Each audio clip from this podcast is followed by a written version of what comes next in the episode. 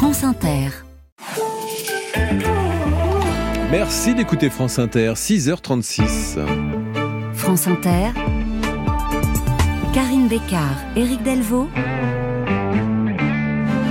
Le 6-9 du week-end. La revue des expos du week-end. Bonjour Patricia Martin. Bonjour Eric, bonjour Karine. Bonjour Patricia. Et cette semaine, vous nous emmenez dans les Hauts-de-France pour une série d'expositions. Oui, comment les défis énergétiques apparus au cours du dernier siècle ont-ils impacté l'art, le design et l'architecture? Telle est la vaste question que pose la deuxième édition de cette triennale art et industrie de Dunkerque intitulée Chaleur humaine. Et Patricia, vous en parlez avec la commissaire de l'exposition. Camille Richer, bonjour. Bonjour.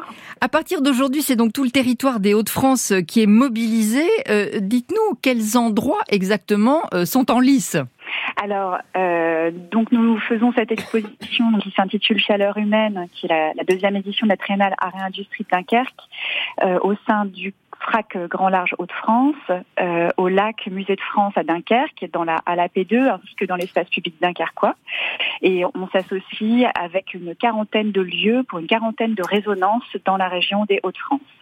Et alors, vous voulez être, je crois, euh, le témoin, les témoins en quelque sorte des événements euh, qui sont liés essentiellement au, au bouleversement énergétique? Absolument. On a conçu cette exposition à partir de l'année 1973, donc euh, l'année du premier choc pétrolier, jusqu'à nos jours, en essayant de faire un parcours d'une cinquantaine d'années autour de la, des prises de conscience et des prises de conscience aussi critiques, euh, de même que de la fascination euh, ou de l'aspect documentaire qu'ont pu avoir euh, les œuvres des artistes à propos de la question des énergies au pluriel.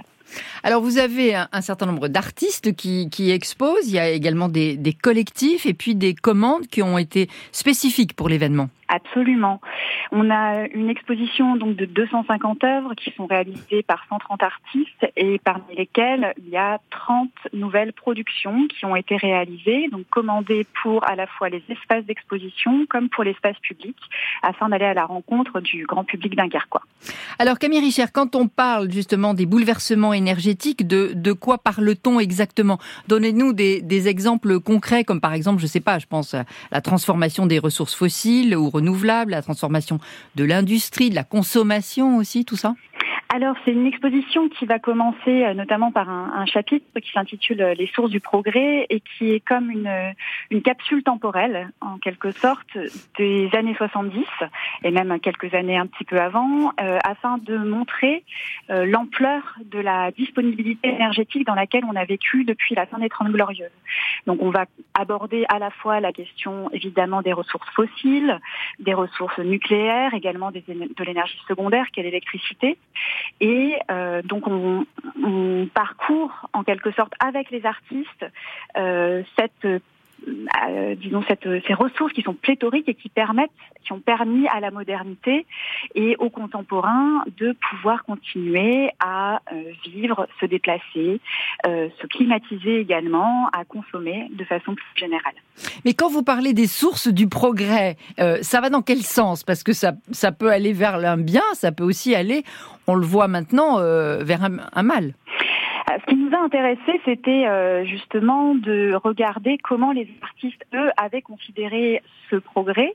Alors, un, le, le, titre Les sources du progrès, comme euh, vous pouvez peut-être le percevoir, c'est un titre qui est peut-être biface ou ambivalent. C'est à oui. la fois cet espoir, cet espoir que les énergies nous portent, nous portent vers une amélioration des conditions de vie. Il ne faut pas oublier qu'on commence euh, dans l'après-guerre, tout simplement, et euh, que, en fait, ces énergies, elles ont longtemps été porteuses, voilà, de cet espoir, de cet espoir en un progrès qui continuerait et qui se développerait sans fin.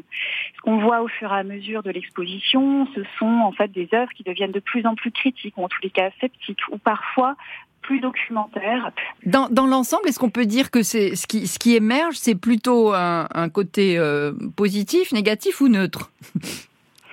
Alors, le, cette exposition, elle, euh, elle rassemble un très grand, disons, un, un vaste champ un vaste champ de position des artistes. Et ça va de la fascination à la critique, du factuel ouais. au prospectif, du documentaire à l'utopie et au futurisme. Donc on a à la fois, par exemple, des maquettes collectif du studio d'architectes MVRVD, du studio néerlandais MVRVD, qui imagine une ville écologique du futur. On a des œuvres qui tendent davantage vers l'afrofuturisme, je pense au travail de Eden Tinto Collins, ou bien des œuvres qui, elles, vont en plein dans des, disons, scandales, scandales sanitaires et scandales écologiques, comme des œuvres de Nia Biabiani, par exemple, qui, elle, s'est intéressée au chlordécone aux Antilles. Merci beaucoup, Camille Richer. C'est donc euh, la deuxième de la Triennale Art et Industrie de Dunkerque. Ça commence aujourd'hui et c'est jusqu'au 14 janvier prochain. Merci beaucoup. Je vous remercie.